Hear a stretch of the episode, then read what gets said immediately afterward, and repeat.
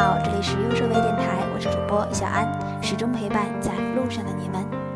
那今天小安要跟大家分享的这个话题呢，各位听众、各位看官，听前呢，请一定要做好心理准备，因为这可能是一篇毒鸡汤，也可能是一篇反心灵的、反人类的内容。哎呀，好啦，没有那么严重啦。其实，呃，有关注到我们留言的伙伴，应该有看到我在前几期的评论当中有一条是这么回复的：我说，其实不是所有的坚持都是有意义的。那好吧，我今天的话题就以这个来延伸。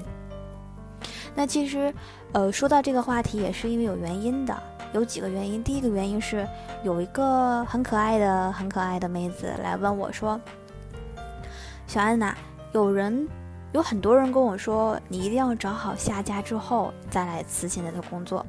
他说：“你说我到底是应该先辞掉这工作，然后找工作，还是说应该找到工作之后再辞掉这个工作？”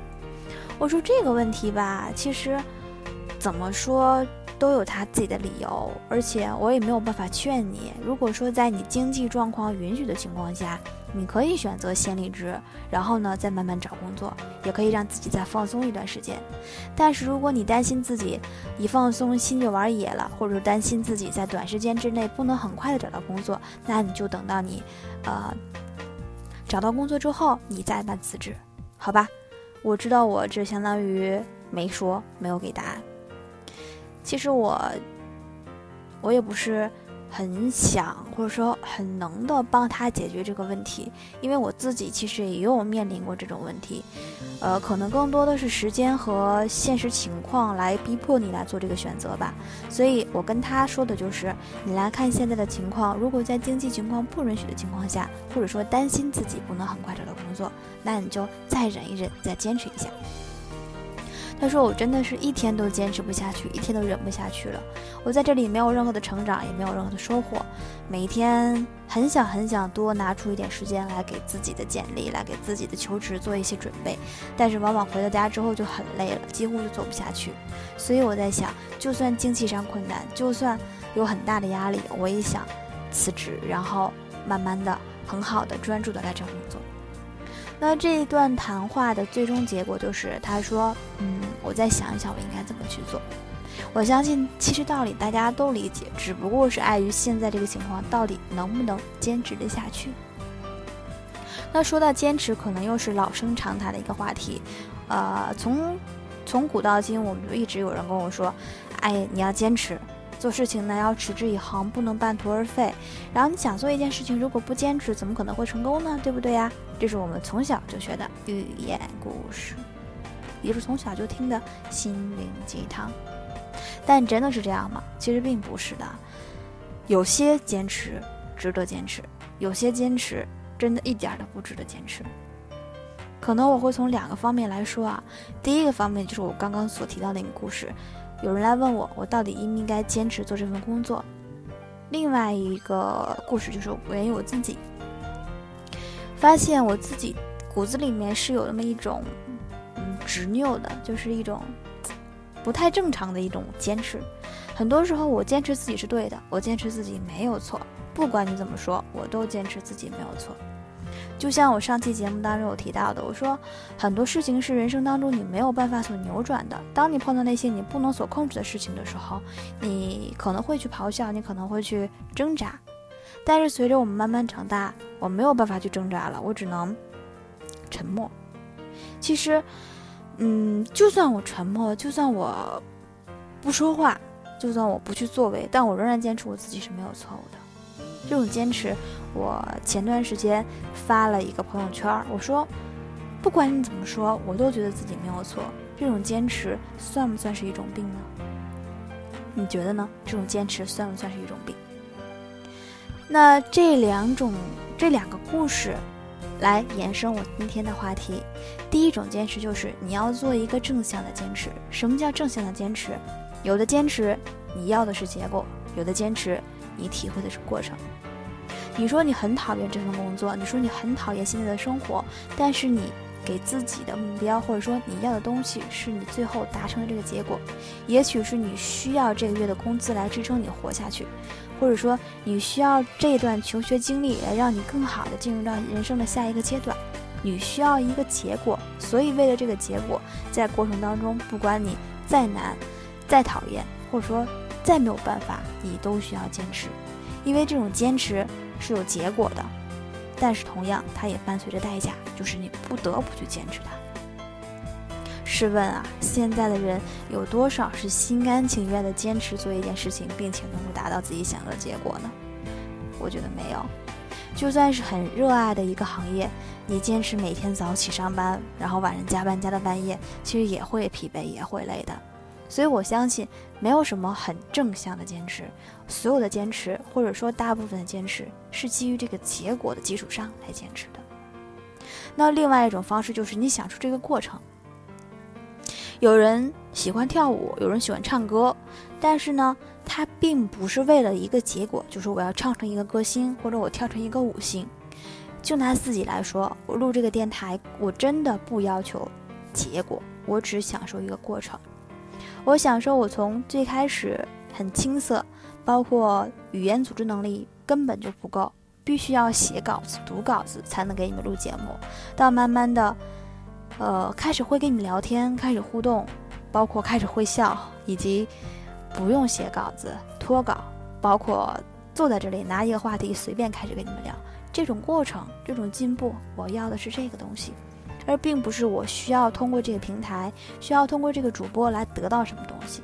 显而易见，我没有这份心，所以这种坚持是在于我希望体会这个过程，并且在这个过程当中给予自己一种喜悦的心情。所以这两种坚持，其实因为你追求的东西是不一样的，所以你要鞭策自己怎么样来做。如果你注重结果，你为了钱，你为了目标，你为了学东西，那这个过程再心酸，没有办法，你自己选的，你必须要做下去。但是如果你是为了一个过程，所以更没有人会去鞭策你，让你坚持什么东西，因为。这是你自己选的，你希望通过这个过程来得到一些提升，来让自己变得愉悦，所以这种坚持不叫坚持，它只是按部就班的去做一些事情而已。那这两种坚持，其实我说是基于过程和结果上的坚持，也就是说，你需要正确的来面对这个坚持的东西，并没有谁来逼你。而是你希望通过这个结果或过过程达到一些、达成一些东西。再来说第二种方式，就是我刚刚所说的，不管你怎么说，我都觉得我自己没有错。这种很执拗的坚持，呃，这种也可以说叫做倔强，就是是倔强还是倔强？就是它不是一种坚持，又不能说它不是一种坚持。呃，有人会说你是不是牛脾气啊？你是不是说不撞不撞南墙不回头啊？我真的没有，我只是觉得对了就是对了，错了就是错了。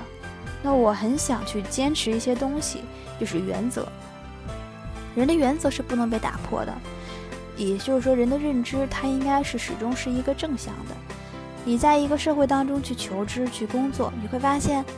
你身边的人和事会不断的去影响着你对于这个社会、对这个世界的认这种价值观，它是不断在影响的。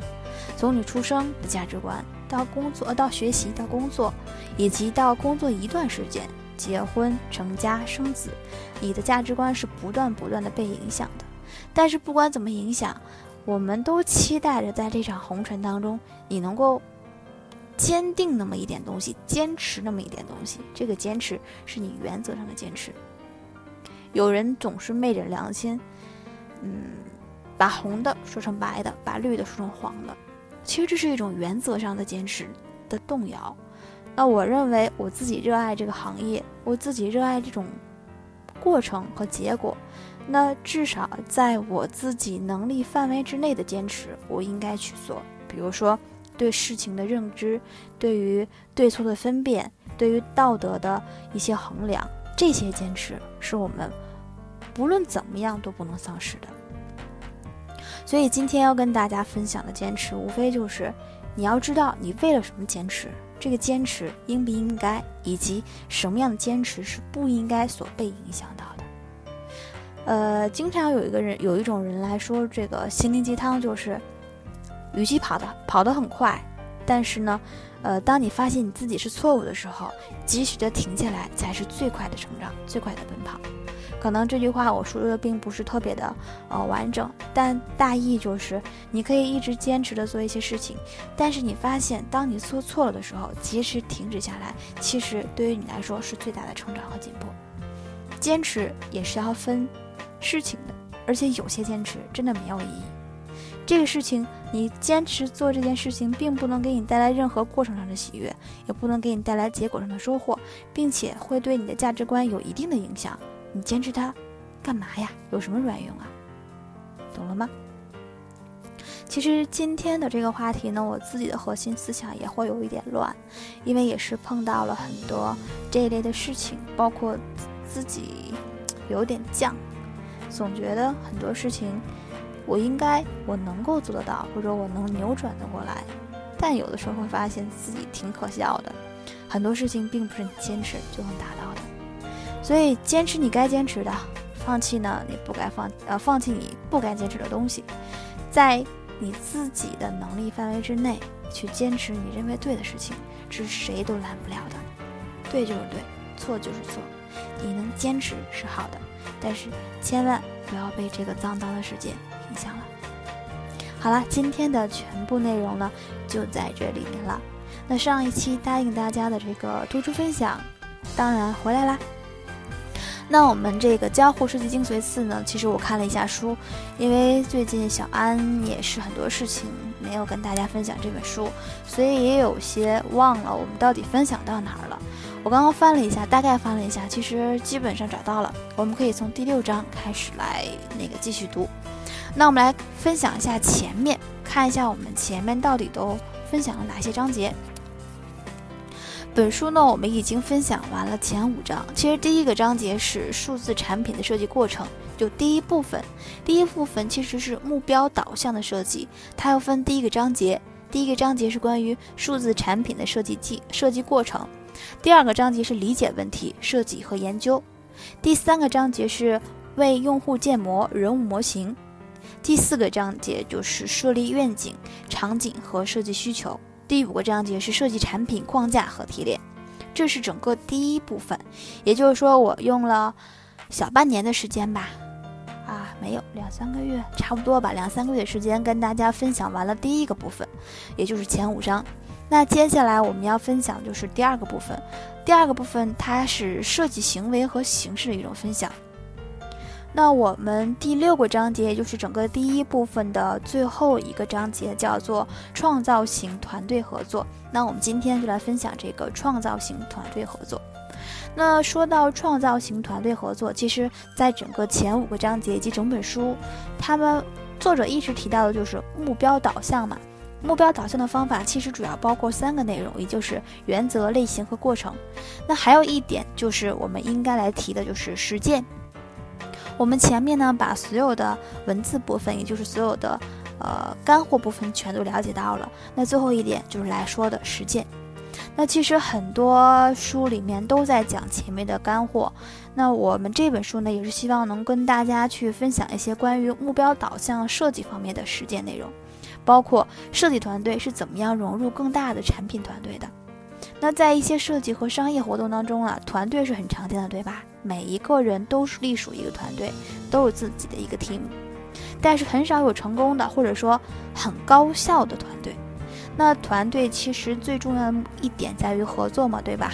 合作的奥秘是密不可言的啊，不可言传的。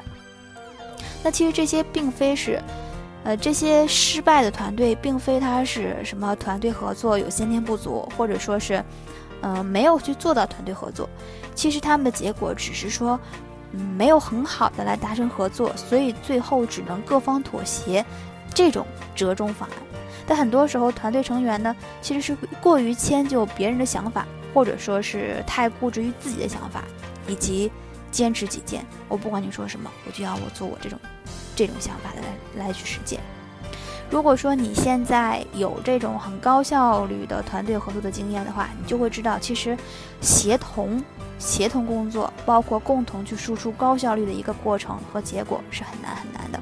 有时对于你自己一个单个个体来说，其实合作包括高效率输出是谈都不要谈的。